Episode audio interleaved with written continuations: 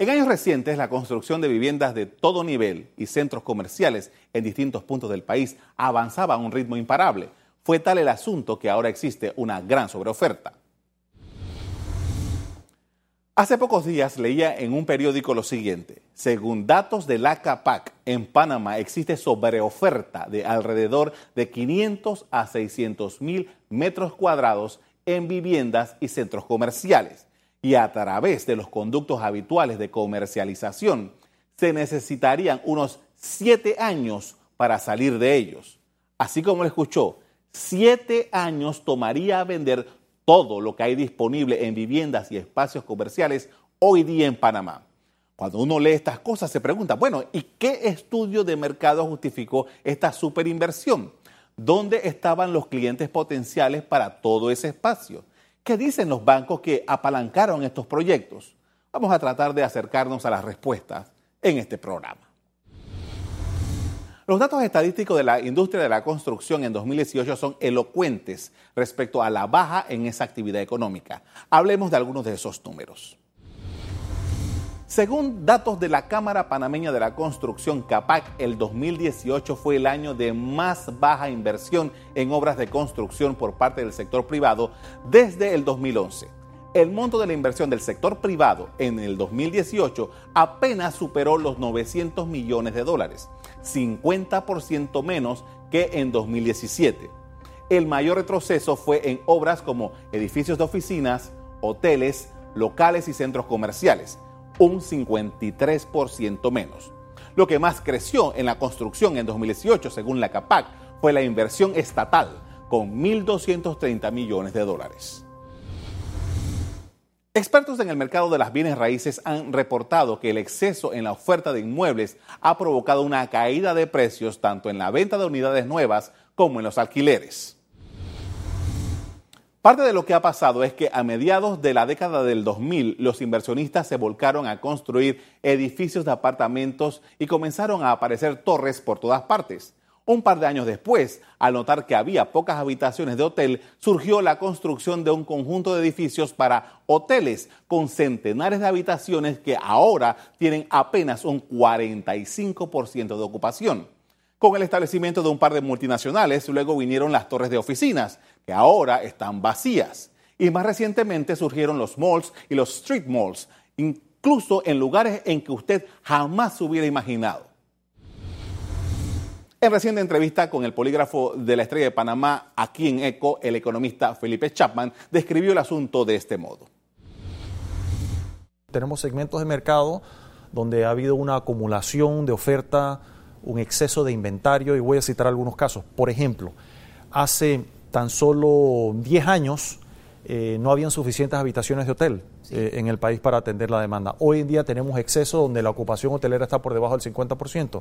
Corrimos todos a hacer eh, una, una, cantidad excesiva de hoteles. Pero no planificamos una política de promoción. Bueno, pero en un libre mercado, todo empresario, todo inversionista está en su libre albedrío de hacer inversiones en un sector como ocurre en cualquier economía no planificada, no centralizada, tipo socialista comunista. El índice de actividad económica que prepara el Instituto Nacional de Estadística y Censo de la Contraloría General de la República reportó que la construcción es de las actividades que crecieron menos durante el primer trimestre de este año. Hoy nos acompaña la economista Olmedo Estrada, con quien hablaremos de la situación de la construcción y las bienes raíces en Panamá. Buenas noches. Buenas noches. ¿Qué observación hace usted mm, de lo que está sucediendo en Panamá ahora mismo con el sector construcción y particularmente con esta sobreoferta que los propios constructores han admitido que está ocurriendo? Sí, lo, eh, que ocurre y es lo que vemos en el mercado, que en la actualidad eh, se ofreció eh, bienes, en este caso apartamentos, casas, con, un valor eh, digamos, promediamente alto para una, eh, un extracto de la sociedad con, muchos recursos. Porque hoy día comprar un apartamento de 200 mil, 300 mil, eso no califica a una persona que tiene salarios bajos, tiene que ser una persona con altos ingresos. Eh, Panamá tiene una característica donde la economía nos lleva a hacer una estratificación de la población. El 10% de la población más o menos tiene ingresos altos arriba de 10 mil dólares mensuales. El 10%, apenas, sí. El 30% promedio, ¿verdad? Tiene ingresos mensuales entre 5 mil y 10 mil. Eso te dice a ti que, que ese es el rango de la población que tiene, digamos, la capacidad, y no todos, porque si hay personas de 5 mil dólares mensuales, comprado un apartamento de medio millón de dólares. Es imposible. No le, no le, no, le da la, la, disponibilidad de su crédito. Entonces, eso es lo que está pasando con la mayoría de la, de la construcción que se, que se vino haciendo desde los años 2008 hasta la fecha, y ahí las tenemos. Se han vendido muy pocas porque se eh, propuso una oferta por, por encima de la capacidad de, del consumidor panameño. Yo me preguntaba hace un rato en, el segmento anterior, bueno, ¿y dónde estuvieron los estudios de mercado? No se hicieron estudios de mercado. ¿Y dónde están los bancos que apalancaron varios de esos proyectos? No, no se hicieron estudios de mercado. Lo más seguro se hicieron estimaciones producto de que Panamá tenía una economía en crecimiento y que eso iba a permitir, por ejemplo, eh, que, la, que una población, sobre todo la población eh, profesional, tuviese la oportunidad de ir escalando ¿verdad? hacia nuevas posiciones económicas importantes y adicional a eso, también eh, el, extranjero que estaba llegando a Panamá y que se vio, de acuerdo a las, estadísticas en, en los años 2000 para acá, cómo estaban llegando extranjeros a adquirir propiedades en Panamá. Eso estimuló un poco la decisión de los que después dijeron vamos a construir edificios eh, para eh, este estrato social que va a venir a Panamá. Y eso se, paró. Definitivamente ya no, llegando, no está llegando la población esa a Panamá y ahí están eh, los apartamentos. Ocurrió algo también en ese tiempo. Fueron los los trabajos de la construcción del tercer juego de esclusas del Canal de Panamá. Yo leí una publicación que decía que por lo menos 45 mil personas estuvieron trabajando directamente. Eso era un flujo de dinero importante. Sí. ¿Nos dejamos llevar por eso? Sí, lo que pasa es que los indicadores, eh, muchos inversionistas eh, no contratan las empresas que hacen los estudios de mercado para medir, por ejemplo, el impacto de lanzar un producto nuevo al mercado o un producto que de pronto va a satisfacer necesidades muy puntuales. Ellos se basan son en, eh, digamos, eh, proyecciones, proyecciones que se hacen eh, y eso va a depender mucho de cuál fue el comportamiento de una determinada cantidad de, consumidores en un año, ¿verdad? Que no necesariamente tiene que ser lo mismo que va a ocurrir en el segundo año. Y eso es lo que ha pasado en los últimos. La, la economía nuestra ha venido descendiendo en los últimos años, ¿verdad? Eh, de una manera tal de que eso va perdiendo algún poder de compra del panameño, porque si el, panameño pierde su empleo, el panameño ya no tiene aquellas oportunidades que tenía en el año 2010, por supuesto que hoy su capacidad de compra va a ser menor. Estaba viendo una gráfica que demuestra que desde el 2013, 2012, 2013, ha venido bajando la economía lentamente hasta el nivel en donde estamos en, este momento. Exacto, sí. O sea, había una tendencia a la baja. Por supuesto. Súper marcada. Sí, pero eh, precisamente eh, nosotros, pues, eh, a nivel de lo que es el Colegio de Economistas, nosotros hemos ido analizando este comportamiento de la economía en los últimos años y eso se debe más que todo a la falta de políticas públicas porque se, centraron en muchas actividades improductivas, eh, tratando de quedar bien con una población, dándole eh, subsidios que no, que no producen al final del año, eh, digamos, incentivos para que la economía siga con una dinámica de crecimiento.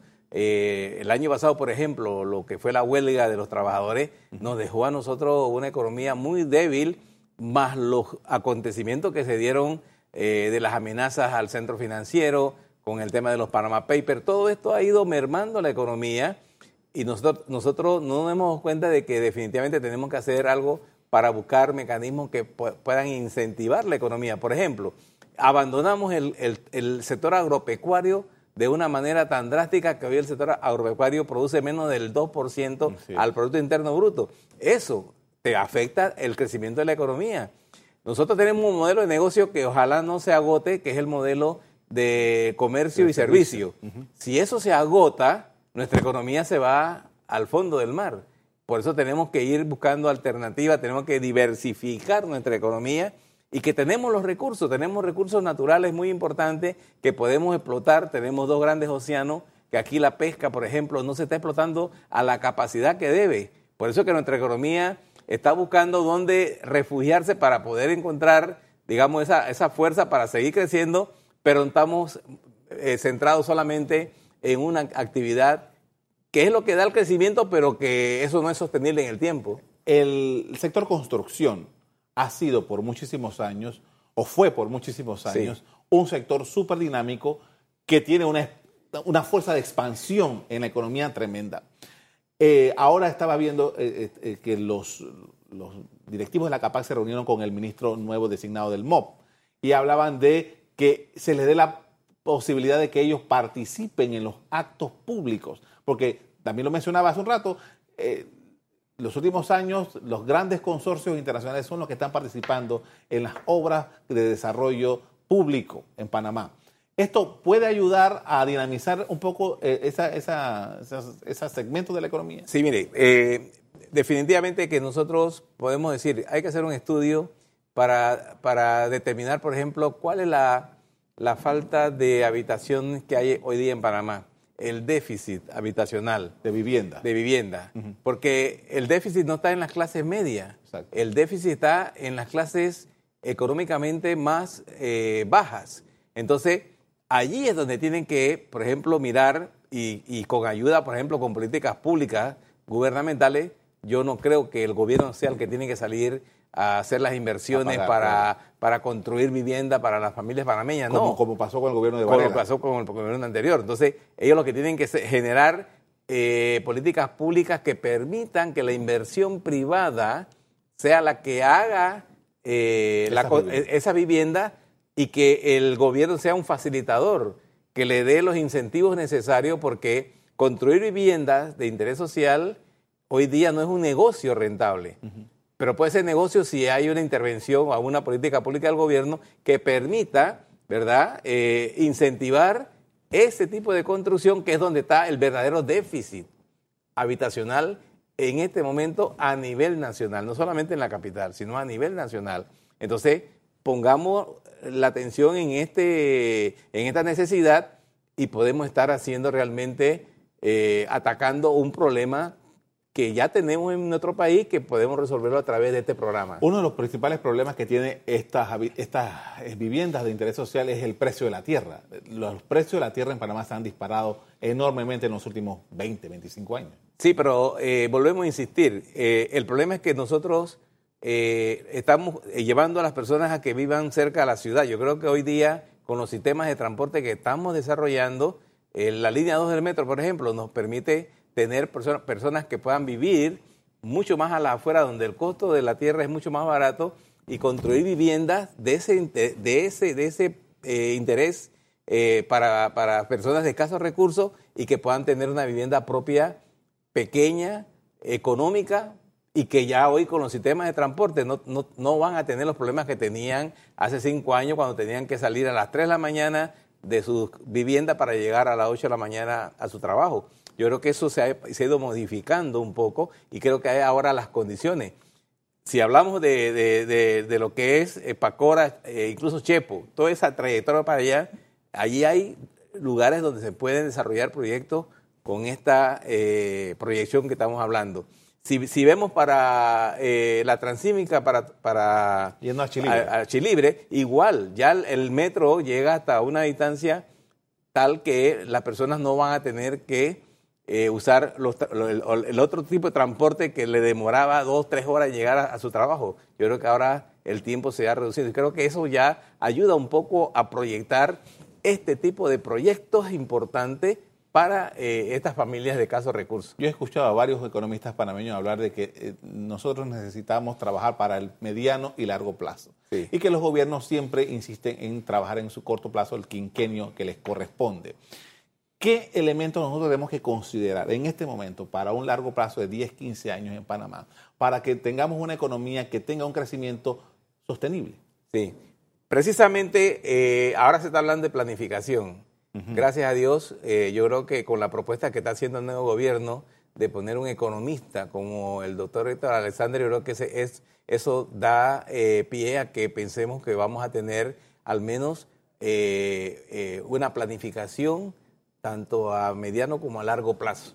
¿Por qué? Porque precisamente esos, esos son los modelos de trabajo que conocemos nosotros del doctor Alexander. Yo creo que eso sería ideal para que eh, el gobierno esté pensando, por ejemplo, en más allá de los cinco años que le toca como gobierno.